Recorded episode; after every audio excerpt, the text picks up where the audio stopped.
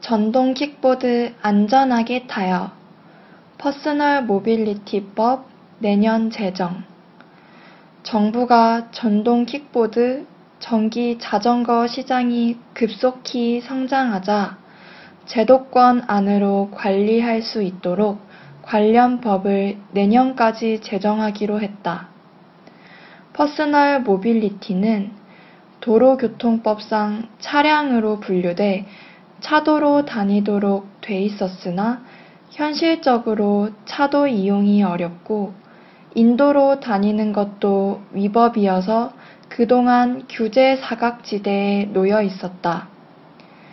이에 국토부는 퍼스널 모빌리티에 별도 영역을 부여하고 제도권 안으로 수용해 관리할 예정이다.